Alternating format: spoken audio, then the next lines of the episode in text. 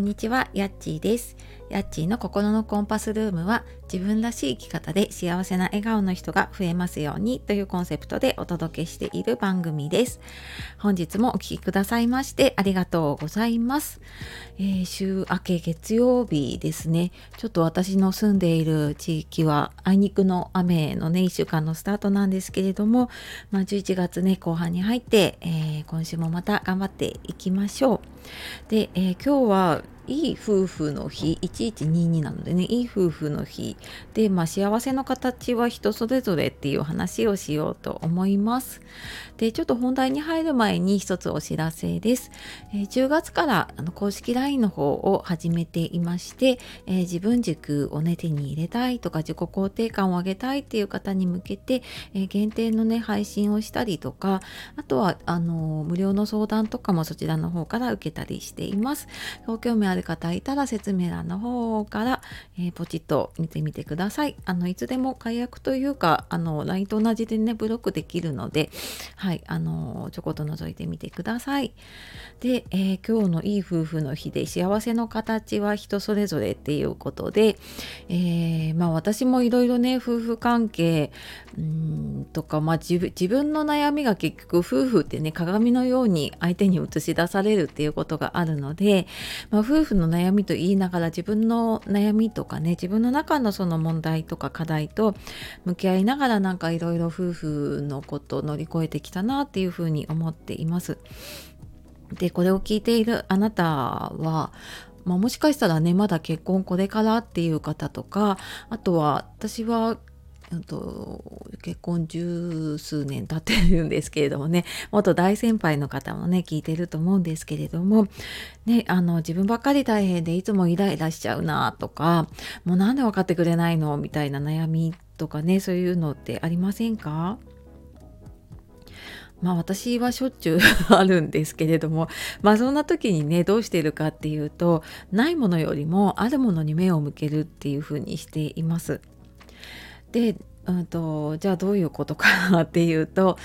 どうしてもなんかそのイライラしてる時とかやっぱりなんか自分の中にがなんか全てうまくいってる時とかちょっと余裕のある時は平気なんですよね。ただ余裕がなくなっていくとやっぱりもうなんかこうないもの。なんでこうしてくれないの？ああしてくれないの？とかあのよその家とね あの比べちゃいけないと思いながらもやっぱりなんかこう比べたり自分の理想のこう夫婦像と比べてみたりとかしてねもうなんでうちはそうじゃないんだろうみたいな風になっちゃいやすいのでなんかそういう時にちょっとこう立ち止まった時にうんしてくれなかったことよりもしてくれたことにちょっと目を向けてみて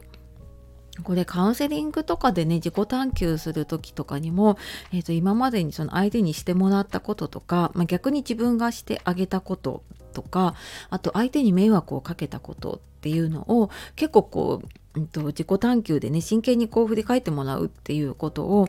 うん、とやることがあるんですけど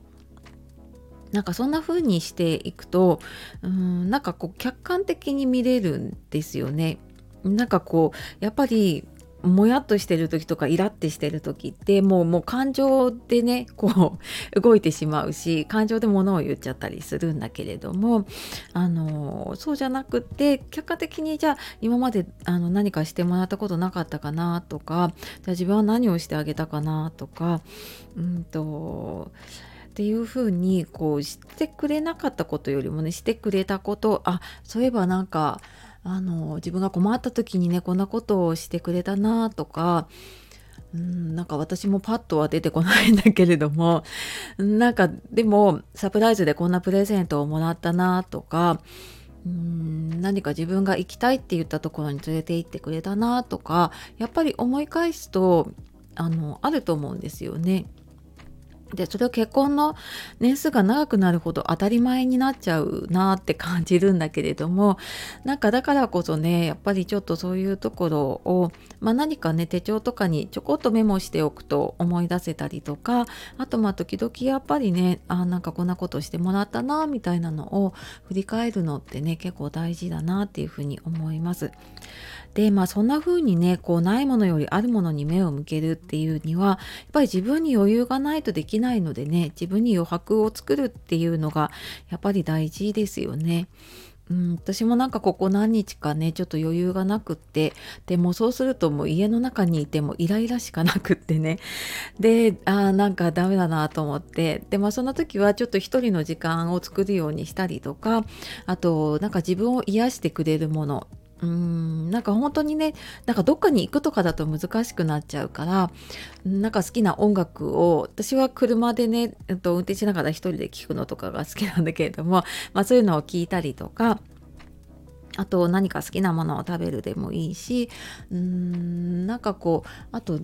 そうだな。五感でちょっと思い出してみると例えば何かこう触ってて気持ちのいいものふわふわするものが好きとかね。あの身につけてて気持ちがいいものとかあると思うので なんかそういうものをちょっと思い出してみてあなんかこの感触好きだなとかっていうのをねいろいろあとなんかこううんちょっと自分の好きな景色どっか行ったりはできないんだけれどもそういうなんか景色とかね写真とかをちょっと見たりするだけでもねあの癒されたりするのでなんかそんな風にしてちょっと自分を癒したりとかね好きなことをする時間を持って余白を持つとこうないものよりあるものに目を向けるようになな目を向けられるようになるなっていう風に、えー、私もちょっとこの週末ねまたちょっと振り返りながらやっていました。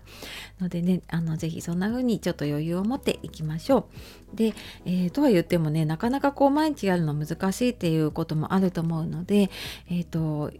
毎日のね習慣を変えるためにちょっとこうあのその日あったことそれもちょっとプラスなことなんか感謝することとかもそうだし良かったこととかねそういうのをちょっと書き出してみるだけでも違うので、今 LINE の登録のプレゼントの方で毎日の習慣を変えられるようなね自己肯定感が上がるシートちょっと書き出すシートをプレゼントしているので、えー、よかったらねそちらの方も使ってみてください。